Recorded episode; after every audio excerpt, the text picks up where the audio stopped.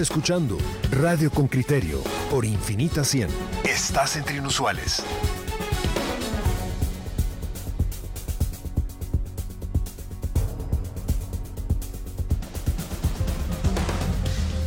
Coyuntura.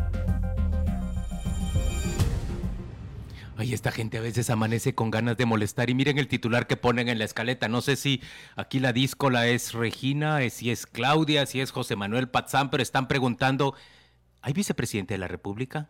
¿Dónde está el vicepresidente de la República? José Manuel Patzán nos ofrece una nota al respecto y después vamos a discutir con un ex vicepresidente de la República respecto de esta interesante pregunta.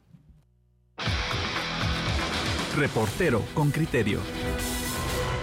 A dos años de la administración del actual gobierno, no ha sido habitual el acompañamiento del vicepresidente Guillermo Castillo al presidente Alejandro Yamatei por los desacuerdos entre ambos. Sin embargo, el alejamiento del vicemandatario se acentuó y poco se conoce de su agenda de trabajo. El divorcio laboral entre el binomio presidencial quedó claro en noviembre de 2020, después de que diputados discutieron en secreto el presupuesto de ingresos y egresos para este año. Castillo dijo en esa ocasión que no había transparencia en la aprobación del presupuesto y recomendó al mandatario que ambos renunciaran, como lo pedían manifestantes que provocaron disturbios en el centro histórico. Le he manifestado al señor presidente que las cosas no están bien, que muchos temas de gobierno y de las decisiones que se han tomado yo no las comparto, que no he sido consultado por la poca comunicación que tenemos con el señor presidente. Los problemas continuaron. El 10 de marzo de este año, en una reunión de gabinete de ministros, Castillo se dirigió a Yamatei y le manifestó su desacuerdo por elegir a Leila Lemus como magistrada titular de la Corte de Constitucionalidad y Juan José Como magistrado suplente. Voy a pero lo haré hasta que usted tenga con el expediente mi voto disidente que razonaré por las explicaciones que ya he dado de un proceso que me parece poco transparente, presidente. Para Claudia Villagrán, analista política y coordinadora del Sistema Nacional de Control de Calidad de la Mediación en Guatemala, CEDER, desde el gobierno del presidente Oscar Berché y del vicepresidente Eduardo Stein, Castillo es el vicepresidente que más se ha ausentado de su papel político. Lo hemos visto con muchísima menos presencia de la que tuvo el año pasado. Los temas que maneja en su agenda son temas, son importantes, no muestran grandes avances. Villagrán dice que Rafael Espada, vicepresidente durante el gobierno de Álvaro Colom, también tuvo poca participación política, aunque su caso fue distinto al ser ensombrecido por Sandra Torres, que buscaba protagonismo. A pesar de no ser una funcionaria pública, figuraba casi en esa función de coordinación de gabinetes y casi haciendo o ejerciendo una función de vicepresidenta. La diferencia con el vicepresidente Castillo es que creo que generó expectativas. La población creyó que podría ser un actor que desbalanceara en alguna medida algunas acciones de gobierno, pero ha demostrado que pues no es así. En su momento trascendió la filtración de una conversación por chat en la cual Castillo dice que no asistirá a una reunión de emergencia para tratar planes para mitigar el contagio de COVID-19. Tampoco participó en el informe de gobierno del presidente en enero pasado y presentó por aparte su memoria de labores. Entre las funciones que tiene un vicepresidente está la coordinación de los gabinetes sociales, resolver temas de migración, desnutrición y establecer mesas técnicas para resolver conflictos como el de Santa Catarina, Ixtahuacán y Nahualá en Sololá, aunque no ha tenido resultados, dice Samuel Pérez, diputado del partido Semilla. Eh, más bien se ha visto como una figura totalmente ajena a las decisiones políticas. Además, pareciera más ser oposición al, al mismo ejecutivo que él integra y, y, con ninguna confianza con respecto al presidente, ¿verdad? A decir de Pérez, el distanciamiento hacia el mandatario y la poca importancia que se le da a sus posturas causó el distanciamiento. El vicepresidente Guillermo Castillo no contestó las llamadas a su teléfono. En la oficina de comunicación de la presidencia se informó que no contaban con alguna agenda para los próximos días, pues elaboraban la memoria de labores. José Manuel Patzán, Radio con Criterio. Gracias a José Manuel por, por su reporte y ahora nosotros agradecemos también que el ex vicepresidente Eduardo Stein se encuentre en la vía telefónica eh, conversando con los oyentes con criterio. Bienvenido, Eddie, gracias por acompañarnos. Muchas gracias por la invitación, muy buenos días y buenos días a toda la radioaudiencia. Muchas gracias a usted por aceptarla y por, por eh, conversar, conversar con nosotros. Eh, de entrada, a usted ¿Qué le parece? ¿Hay un silencio? ¿Hay una prudencia de parte del vicepresidente Guillermo Castillo? ¿Cómo interpreta ese alejamiento y esa... ¿qué, ¿Cómo podría... esa mutez? No habla, no se pronuncia, no aparece. Bueno, yo no me siento eh, capacitado para ponerme a especular sobre una relación que públicamente ha estado ya eh, advertida y analizada por la gran mayoría de la población gracias a los medios informativos y a sus propias declaraciones. Hay evidentemente un distanciamiento entre el presidente y el vicepresidente que pues ya lleva la mitad de este mandato desarrollándose así. No sabemos exactamente, más allá de las propias declaraciones de Willy Castillo, cuáles han sido otros de los posibles temas de distanciamiento, de discrepancia, pero el proyectar esa falta de confianza no le hace bien a esta administración ni le hace bien a este país. Eh, Eduardo, buenos días, ¿qué tal? Eh, vámonos al marco conceptual para no, para no centrarnos en personas. Cuando uno lee el artículo 191, que además está reformado de las funciones del vicepresidente, la, la sensación que queda es que el vicepresidente es un florero, es decir, es una copia institucional eh, que alguien siente necesaria, pero que nadie le atribuye misiones concretas. Todo es participará, pero con tal, de, le delegará el presidente, hará no sé qué cuando no esté el presidente. Es decir, es esa figura florero que, uno dice, bueno, si falta el presidente, que esté, oye, pues nombremos a un vicepresidente. Realmente, ¿qué siente, y, tú lo has sido, qué siente un vicepresidente cuando llega al cargo en relación con el presidente? Eh, hace lo que le dice, tiene que haber necesariamente una buena relación, hay misiones constitucionales que puede o que debe de cumplir al margen del presidente, en fin, ¿qué, se siente eh, con las atribuciones constitucionales para pensar si hay que modificar todo eso? Bueno, ahí hay cinco preguntas en una. Bueno, vamos a reflexión.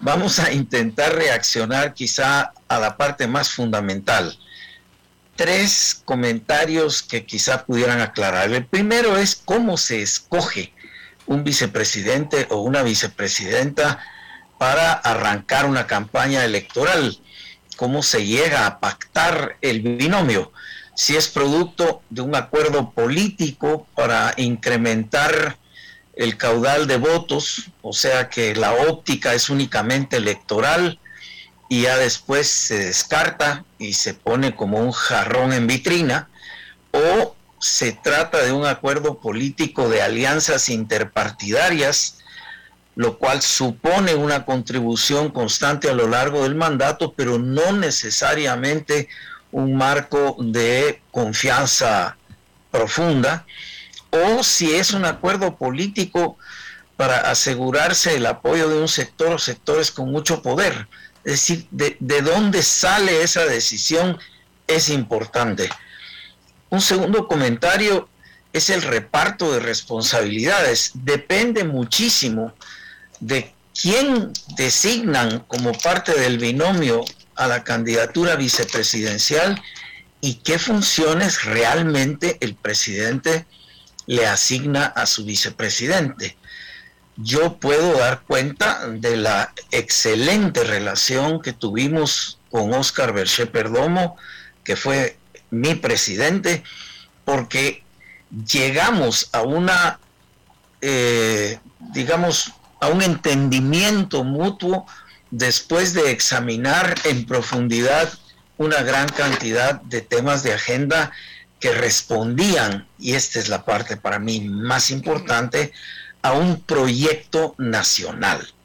Y en ese proyecto nacional, que es importante distinguir lo que es una agenda de país de lo que es un proyecto de plan de gobierno, qué funciones íbamos a repartirnos en opinión del mandatario si ganaba la elección y de qué manera íbamos a manejar ese esfuerzo conjunto y combinado a lo largo de los cuatro años de mandato.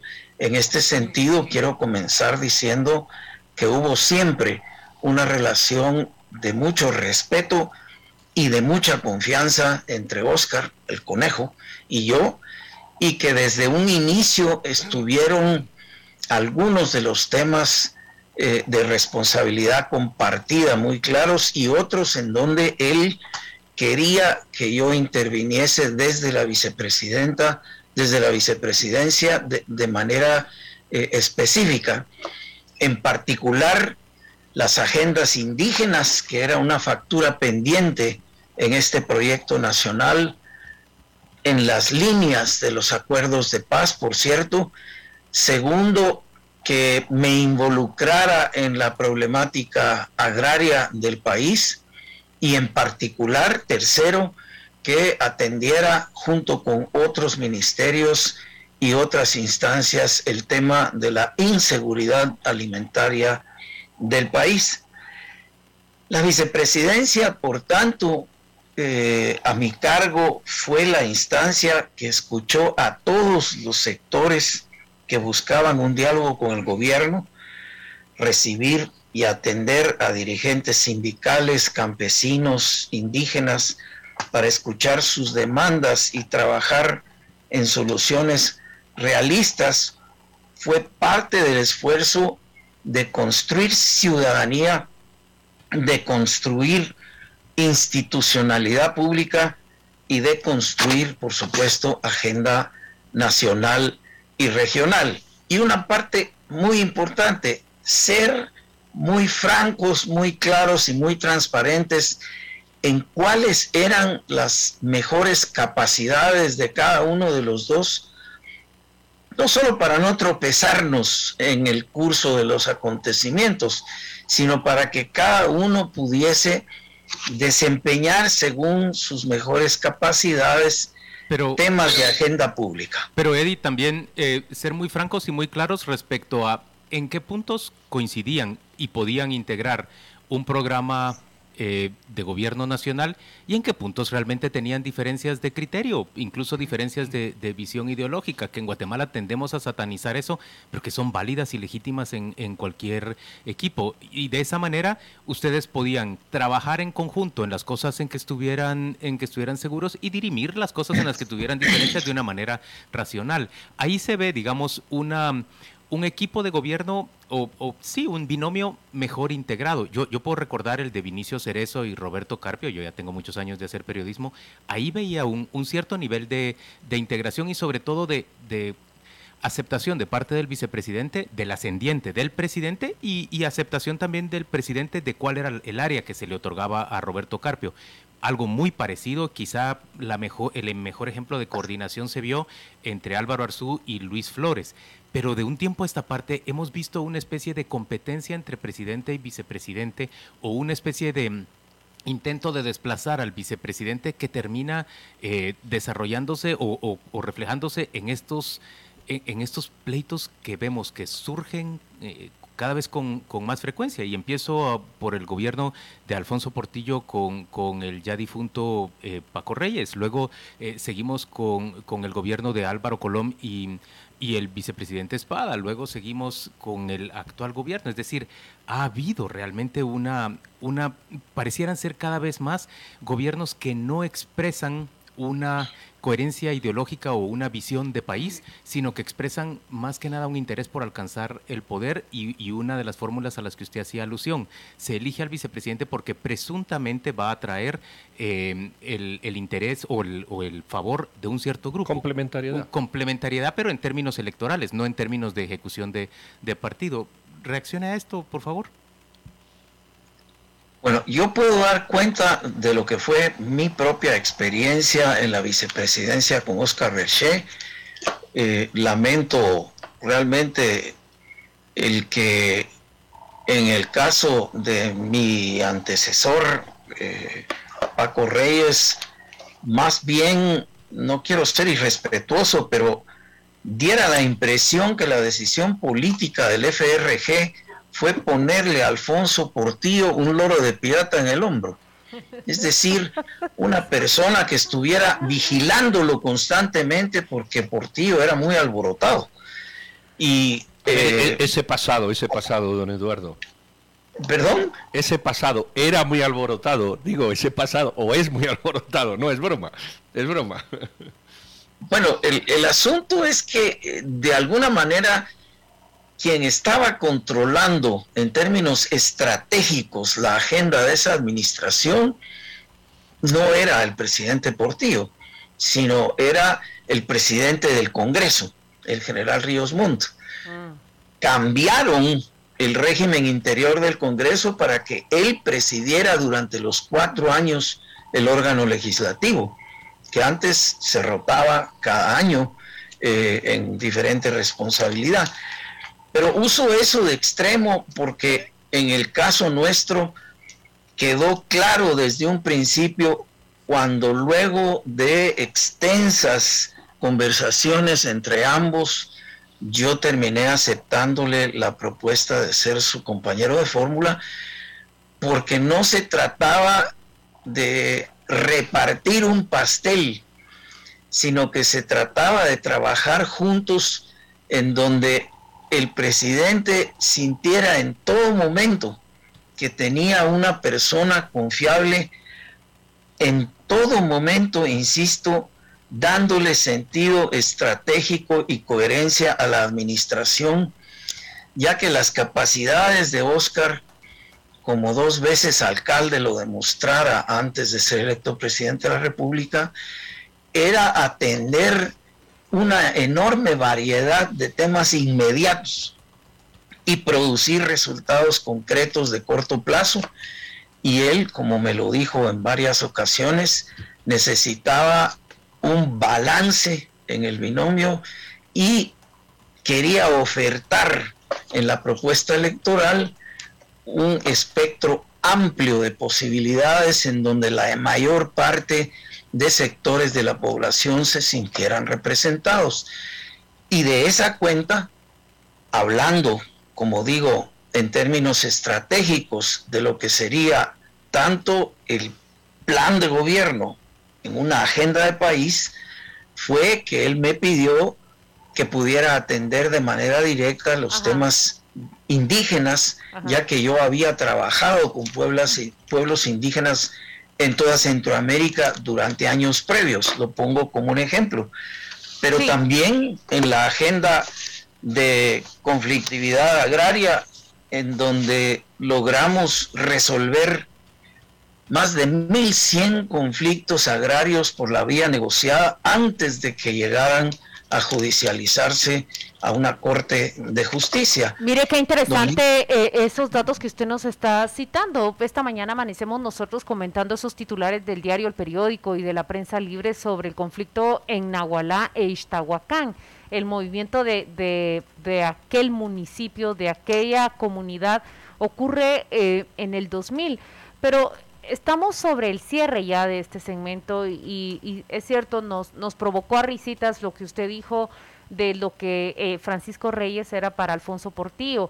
Eh, también hubo los comentarios de lo que usted significaba para Oscar Berché. Prácticamente era la persona que le daba eh, profundidad cuando el presidente Oscar Berché emitía declaraciones que eran incorrectas o que no eran nada oportunas usted salía al frente a corregir o a enderezar la plana. Más o menos era la función que públicamente también se le comentaba a usted.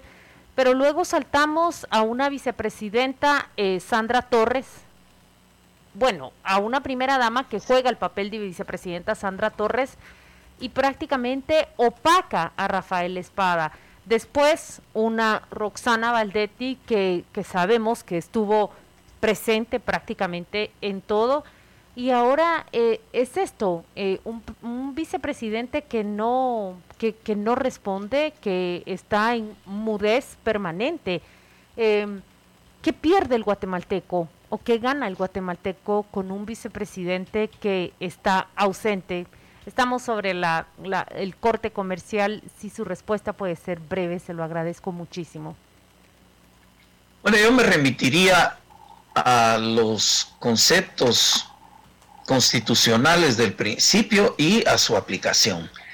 ¿Cuáles son realmente los temas que el presidente le encarga a su vicepresidente? Sean estos temas específicos de agenda pública o sean más procedimentales o administrativos, no importa. Pero en el caso que vivimos, pareciera realmente más un proceso de exclusiones sucesivas, en donde el presidente incluso creó una instancia autónoma respecto de toda la institucionalidad pública para tener él el control absoluto de las agendas eh, de gobierno y marginó totalmente al vicepresidente. Cuando vino la misión de la Organización de Estados Americanos pedida por el Ejecutivo, precisamente porque sentía que se estaba vulnerando la, eh, digamos, la engoladura de la Carta Democrática Interamericana con lo que estaba pasando, el conjunto de recomendaciones que da esta comisión incluían específicamente el que el presidente y el vicepresidente intentaran volver a trabajar juntos. El presidente dijo que sí, que con mucho gusto lo haría, pero al desempeño eh, concreto me remito, eso nunca ocurrió.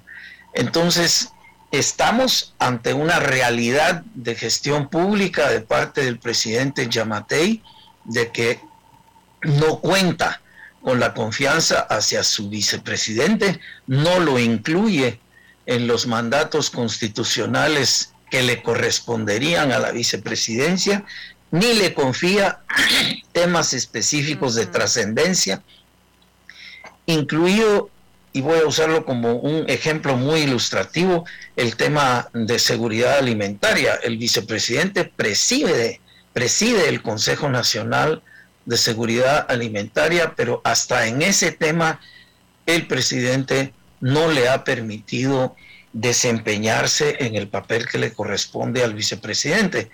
Entonces, ante esa marginación, ¿qué le queda hacer a un vicepresidente que en algunas ocasiones se animó o se atrevió a disentir públicamente, pero que quizás llegó a la conclusión de que ni eso es ya eh, eh, suficiente ni efectivo, de manera que se está dedicando, imagino, a coordinar los eh, entes públicos que le corresponden sin participar en ninguna decisión trascendente de gobierno. ¿Y hay algo que se le pueda recomendar al vicepresidente Castillo? Eh, quedan dos años de gestión todavía. Él, él, tiene un mandato constitucional. La población votó por él.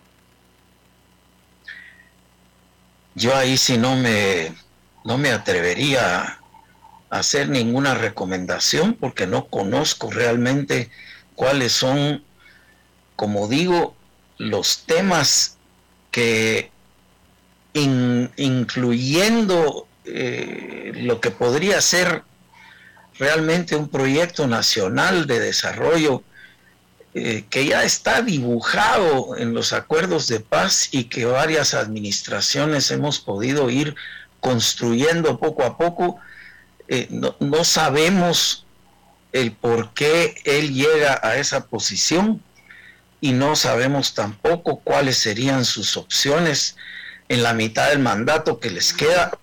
Lo que sí sabemos es que estamos ante un cuarto lleno de fantasmas. La, la población no sabe y no conoce a plenitud qué está ocurriendo ahí en las decisiones estratégicas de Estado. Muchas gracias al ex vicepresidente Eduardo Stein por acompañarnos esta mañana en Radio con Criterio. Eddie, feliz Navidad para usted, que, que, que, las cosas sean muy, muy placenteras para usted y toda su familia y un feliz 2022. Saludos. Igualmente para ustedes.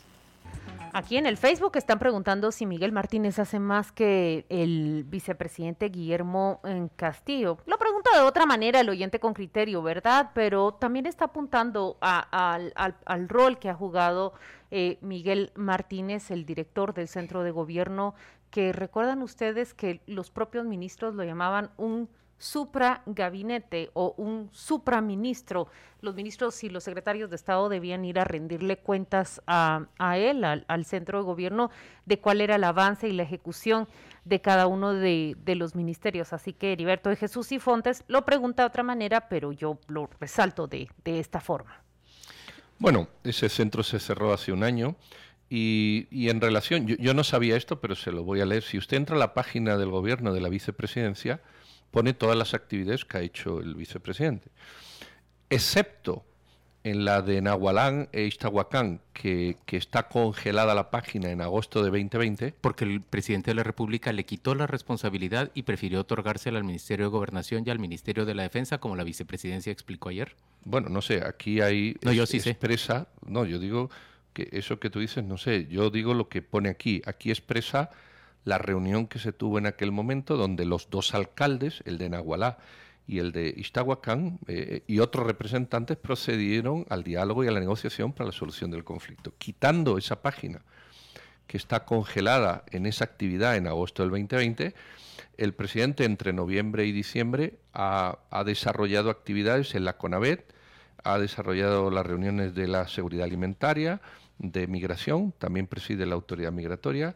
del Consejo de Tecnología, del CONCI, del Gabinete Específico de Desarrollo Económico y de COBES, que es una reunión en la que el Ministerio de la Defensa eh, pues eh, también, también habló de sus planes estratégicos. Es decir, si está haciendo una labor, al menos en lo que la página dice, que quizás no tiene trascendencia pública, o, no le dan la trascendencia pública de lo que ha hecho, pero la que se ha reunido, se ha reunido porque ahí especifica eh, para qué y por qué.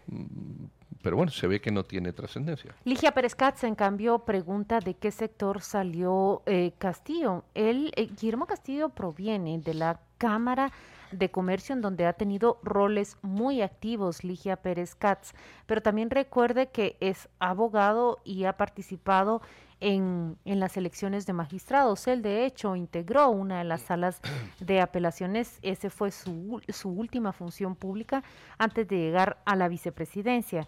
Em, de mi parte, como reportera, lo que puedo decir es que el vicepresidente se ha mostrado en el pasado más accesible a la prensa que el propio eh, presidente. Y ese también puede ser un rol. Ya lo decía yo y se lo dije directamente a Eduardo Stein. En, durante el gobierno de Oscar Berger, él parecía jugar ese rol más cercano a la prensa, con la apertura de puerta para poder explicar, informar y emitir ciertas declaraciones y explicaciones.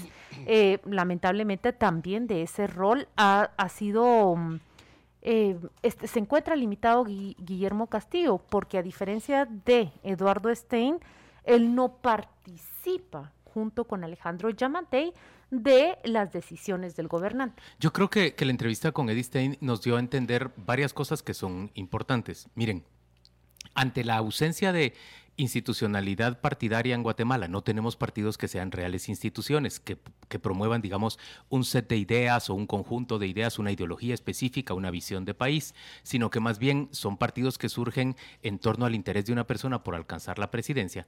Ante, esa, ante esas características, la fórmula para elegir compañero de binomio tiende a ser bastante, digamos, eh, bastante arbitraria, bastante discrecional y, se le otorga al presidente la potestad de hacer esa, esa primera decisión de gran relevancia o al candidato presidencial hacer esa primera gran decisión. Si usted parte de ese hecho, ¿cuán mal debemos apreciar la primera decisión de importancia que hizo el presidente Yamatei, que en las primeras de cambio se peleó con quien eligió como compañero de fórmula? Ya solo eso le dice a usted algo sobre el criterio del presidente eh, Yamatei y su capacidad de tomar decisiones importantes para el país. Lo digo a partir de un comentario de Ricardo Hernández, quien dice, la ausencia del vice en este gobierno, tal como Stein lo indica, es por desconfianza del presidente Yamatei hacia Castillo. Se dio cuenta tempranamente que tenía o tiene un alacrán traidor adentro de la camisa. Ricardo, si esa es la visión que usted y el presidente Yamatei tienen respecto de, del vicepresidente Castillo, ¿por qué el presidente Yamatei lo eligió a él como compañero de fórmula. ¿Qué le dice a usted de la capacidad del presidente Yamatei de tomar decisiones? El hecho de que hubiera llevado a alguien en quien pronto perdió la confianza. Yo, yo eso lo vería por Quizás Osvaldo Aldana tiene la respuesta a esa pregunta. Dice mi opinión sobre el tema del vicepresidente es que nuevamente vemos el papel de políticos de ocasión que carecen de un plan de trabajo y que no tienen la capacidad de administrar un país. Incluye presidencia y demás entes del Estado. Gana siempre la corrupción. Me pregunto si un plan de gobierno, una visión del país superaría esas diferencias, por ejemplo, en torno a la pregunta del oyente que tú leíste. Pero ya, que has sacado la, conversación, Luis, me parece muy interesante esa perspectiva de, de los partidos políticos. Mira, ¿cuántos vicepresidentes puso Tel Maldana? ¿Cuántos vicepresidentes... ¿Qué quieres decir con eso? Que, que todos los partidos políticos han hecho lo que tú decías del vicepresidente. El vicepresidente ha sido quién me atrae una parte de votos, no quién está... ¿Quién me atrae una parte de votos o quién me fortalece un área que a mí me interesa? Exacto, pero no, Aldana, pero no, ocasión. Pero no es partidario, como tú bien decías. E, es lo que es, la característica de nuestro Ahora, sistema, que carece de partidos exacto, Vete prosperidad ciudadana, lo mismo. Acuérdate aquel vicepresidente que se enconó particularmente conmigo cuando le recordamos que su vicepresidenta había, había manifestado estar de acuerdo con eh, el gobierno chavista. No, eh, no, recuerdo. Aquel de Winat, eh, que, que, unos, un día antes o dos había declarado en Emisoras Unidas su vicepresidenta y ya no la llevó a la comparecencia. ¿Te acuerdas de aquella entrevista? Manuel.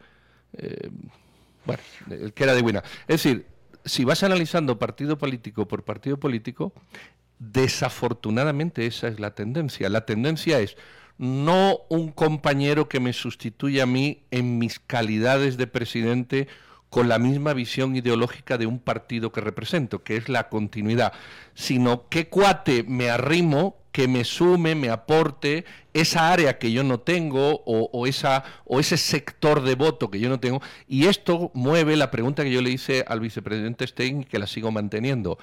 Quizás, solo quizás, los sistemas presidencialistas, vuelvo a insistir, los sistemas presidencialistas tienen errores en su fundamentación.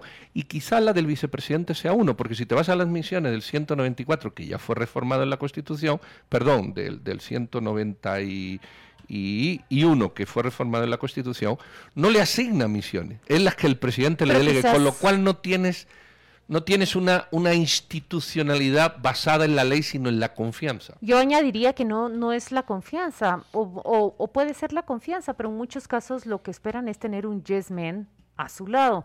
¿A qué me refiero con esto? A alguien que no los contradiga, que no los incomode y que a todo lo que echan a andar, así sea eh, nefasto, corrupto, violento, la persona le diga, sí señora, sí se hace. Eh, no solo es la confianza, sino tener a una persona que sea adepto y que no le genere la, eh, la mejor, mm, la menor contundencia, que no le genere ninguna contrariedad. Sergio Sandoval dice, grave error del vicepresidente Castillo ponerse a hacer show en redes sociales y medios de comunicación.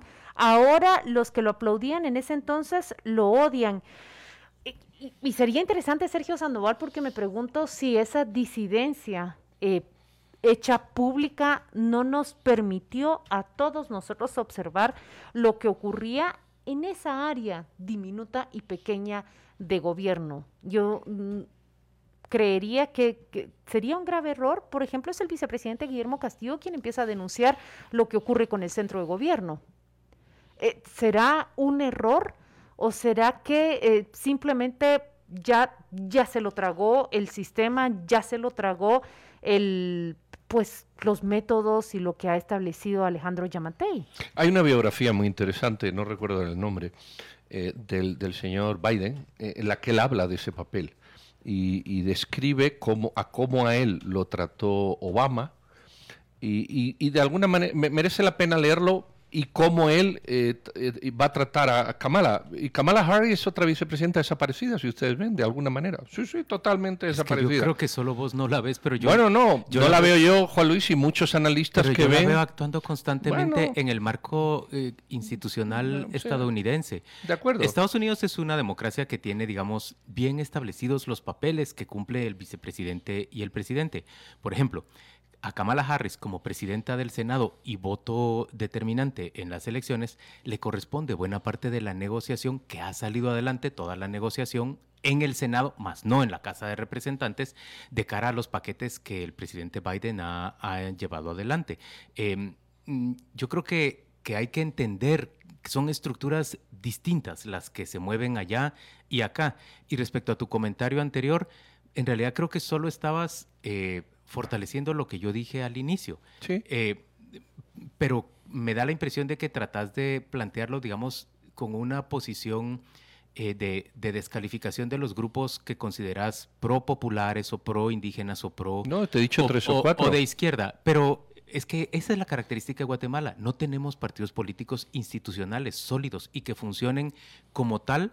Em, y que por lo tanto cuando se, se, presenten a las elecciones reflejen candidaturas que en realidad conduzcan a, que se ponga en marcha un set de ideas que el partido ha discutido inicialmente. Claro, porque no hay partido. claro, te he puesto desde Prosperidad Ciudadana, claro, no hay pasando por Winat y terminando por, por, la, por la propuesta que hacía Telmaldana. Elegían a los vicepresidentes en función de sus ah, intereses. Bueno, en función de sus intereses, en función de sus afinidades, en función de un poco lo que decía de quién Claudia, de, más votos. o de a quién le tienen confianza o quién me va a poner bien con un cierto grupo de, financistas. Por ejemplo, yo estoy seguro que, que Álvaro Colón pensó que el doctor Espada le iba a acarrear a un cierto grupo de financistas porque como le había abierto el corazón a media oligarquía guatemalteca en Houston, pues entonces él pensaba que esto iba a ser bueno para, para sus intereses. Y quizá en términos electorales lo fue, más luego eh, ya sabemos cómo terminó esa danza, ¿verdad? Sí, porque lo que esperan no es un ejercicio democrático, tampoco desde la vicepresidencia. No esperan que exista la disidencia y que exista, digamos, un cortapisa a, lo que el presidente hace. A ver, si ustedes le pueden responder a Rudolf Torremolinos Nájera. Interesante sería saber quiénes fueron los vicepresidenciales de Yamatei en sus fallidos intentos de llegar a la presidencia. Ya no los tomó en cuenta. ¿Quiénes fueron? Ay, aquí nos está haciendo usted un ejercicio de memoria, don Rudolf Torremolinos. Le, le prometo que vamos a hacer una búsqueda de, de quienes lo acompañaron a él en, en las cuatro ocasiones que, que compitió para la vicepresidencia. Dice eh, Beatriz de Belis, yo sí veo activa con frecuencia a la vicepresidenta Kamala eh, Harris. Y Gerson Monterroso Batigordo dice, lo que pasa que ya lo ahogaron al vicepresidente Guillermo Castillo en las aguas del mar de Yamatei. Sí, pareciera, pareciera que, que, que ya lo superó, ¿verdad? Dice Gerson Monterroso, Ricardo Castillo es uno. Ricardo Castillo Sinibalde fue vicepresidenciable de Otto Pérez Molina, no de Alejandro Yamatei. Habría que bajar libros. Aquí me tiene bajando libros de quiénes fueron los que lo acompañaron. ¿Quién lo acompañó en casa? Cuando participó con el partido político Casa, ¿alguno de ustedes lo recuerda?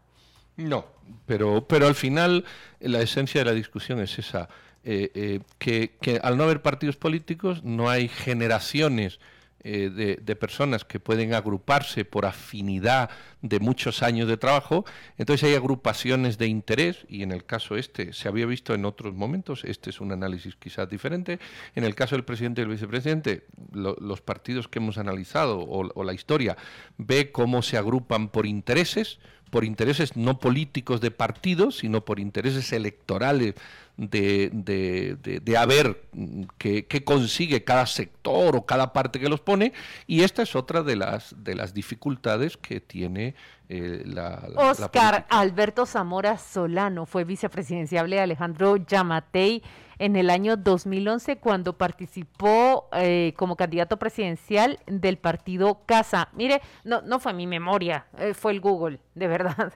Miren, Ricardo Hernández sigue la conversación que, que inició diciendo que hacía bien el presidente Yamatei en alejar a, a Willy Castillo porque es un alacrán adentro de la camisa del presidente. Dice, Juan Luis, yo como empresario tomo decisiones todos los días, a veces buenas o a veces malas. Si tomé una mala, se tiene la oportunidad de rectificar cuando se está a tiempo aún. El presidente tomó una mala decisión al elegir a su compañero de fórmula. Él no lo puede despedir, pero sí ignorarlo, desaparecerlo de la vista pública e ignorarlo. Así corrige su gran error.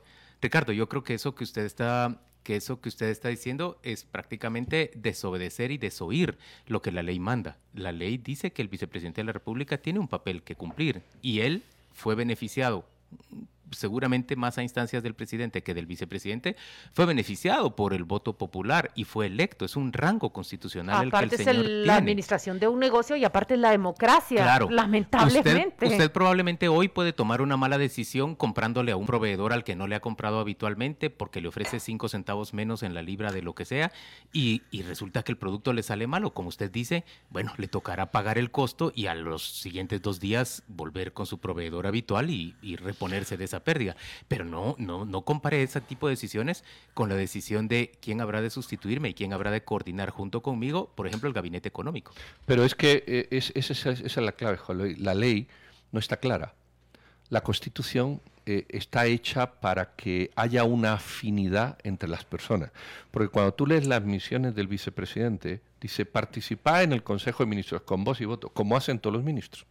O sea, ahí no hace nada especial por designación del presidente, a partir de ahí, si el presidente no lo designa, tampoco sirve para nada. Representarlo, pero si lo designa. Luego dice, coadyuvar con el presidente en la tampoco, tampoco es nada. Participar conjuntamente con el presidente. Y luego dice, presidir el Consejo de Ministros en ausencia del presidente. Y así te vas. Entonces, el las misiones vicepresidenciales, desde un punto de vista orgánico, desde un punto de vista puramente orgánico, están vacías. Están sujetas a la decisión del presidente. Entonces se, confronta lo que tú has dicho, una elección democrática de alguien, porque está democráticamente electo, y este es el mal del sistema presidencialista, una elección democrática de alguien cuyas misiones están sujetas a otro. Entonces estás mm, eligiendo a alguien para que otro diga lo que tiene que hacer. En, en, realidad lo que hay que dejar claro es que esto es una democracia y no se administra a conveniencia, a gusto o al carácter de una persona. Estamos circunscritos a la democracia. Y dicho sea de paso, pero espero estás equivocada. Esta pretende ser una democracia, pero realmente no lo es. Sus formas son profundamente autoritarias. Y lo que el presidente Yamatei refleja al excluir a su vicepresidente es el autoritarismo. Es autoritarismo, como lo que Sandra Torres reflejó al excluir al vicepresidente Espada fue un autoritarismo profundo. En cambio, tengo que decir, fue bastante más respetable y correcta la decisión de Vinicio Cerezo, que elige a su compañero de fórmula dentro de las opciones que le daba el partido, porque, porque Roberto era un demócrata cristiano de origen y, aquel era un partido con un set de ideas, eh, con ciertas características distintas Roberto y Vinicio, pero ambos hicieron equipo. Álvaro Arzú y Luis, y, Luis Flores exactamente igual. hicieron ellos fueron una mancuerna que se entendía. Y Berché y Stein piensan muy distinto en muchas cosas, pero hicieron equipo. Miren, a propósito de la democracia, no sé si ustedes le prestaron atención a esa nota secundaria que trae el periódico, pero es muy importante para que usted oyente con criterio, para que los ciudadanos comprendamos eh, por qué hablamos de la democracia. Es un audio que ha sido filtrado a la redacción de eh, el periódico y, y, en ello hay el reclamo de un alcalde al ministro de Comunicaciones. Adivine por qué. Por la construcción de una carretera de 23 kilómetros entre Ciudad Pedro de Alvarado y Aldea La Barrona. Le estoy hablando de, de Jutiapa, en donde su alcalde, Roberto Marroquín Fuentes, le plantea un reclamo fuerte, altisonante al ministro de Comunicaciones, eh, Javier Maldonado. En, el mensaje se, se, le escucha decir, tal vez no le di la plata para que usted jugara a política, pero sí fue parte en la segunda vuelta para que mi presidente Alejandro Yamatei llegara a la presidencia. Eh, ¿Se dan cuenta? No, eso no es democracia, es la carretera de un departamento es la carretera que sirve a ciudadanos y ahora un alcalde que reclama que es relegado y está diciendo yo apoyé al presidente para llegar a donde se encuentra. Me cumplen. Bueno, pues yo voy a cerrar mi participación con este, con este comentario que hila con otro que tuvimos al inicio. Si el derecho público, en derecho público, los gobernantes solo pueden hacer lo que la ley manda, solo pueden hacer lo que la ley manda, y las leyes que hacemos, en la que estoy pensando ahora que no la voy a sacar, y el artículo 191 de la Constitución manda eso, resulta que está mal redactado porque le estás diciendo, en el caso del vicepresidente, haz lo que el presidente te diga. Y cuando usted redacta un artículo para que el vicepresidente haga lo que el presidente le delegue, si el presidente no le delega nada, es evidente que, no va a ocurrir. ¿Qué hay que hacer? Pues cambiar la ley. No hay que dejar espacios interpretativos subjetivos a las leyes públicas, porque entonces el funcionario público hace esa interpretación graciosa que luego nos termina afectando a muchos. Porque como la puedo interpretar, no. Si solo puede hacer lo que manda la ley, lo que hay que hacer es una ley para que no se interprete. Por ejemplo, maneje por la derecha. Punto. No hay interpretación que valga. Párese cuando el semáforo está rojo. Punto. No hay interpretación que valga. Pero aquí está, la democracia toda interpretable, pues ahora así nos va. Yo, yo pienso que, que lo que estamos viviendo nosotros en este caso es la consecuencia de esas presidencias improvisadas, de esos gobiernos improvisados. Eh, yo no veo que, que, el gobierno actual tenga una visión de país que quiera, digamos, eh, desarrollar o poner en práctica, más bien lo veo con un esfuerzo por sostener lo que ya existe a, trocha y moche. No, no veo a partir de ahí, digamos, que pudiera haber un acuerdo entre presidente y vicepresidente para desarrollar unas funciones, digamos, de manera eh, coordinada y sensata que conduzcan hacia un objetivo específico. Creo que, que esa sería como la principal el principal eh, reclamo que se le puede hacer en realidad a este equipo de gobierno, más que solo al presidente o más que solo al vicepresidente. ¿Les parece que nos vayamos a la pausa y volvemos? Vamos, vamos. Pues. Ah, sí.